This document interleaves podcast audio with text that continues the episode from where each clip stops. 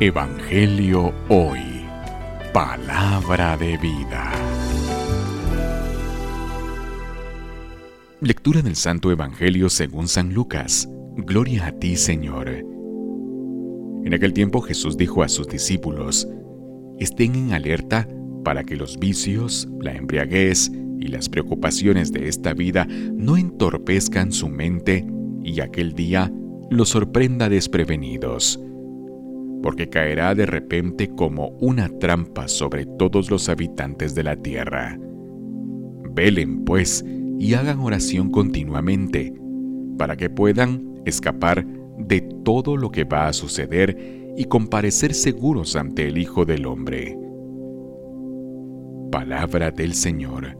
Gloria a ti, Señor Jesús. Evangelio hoy. Palabra de vida.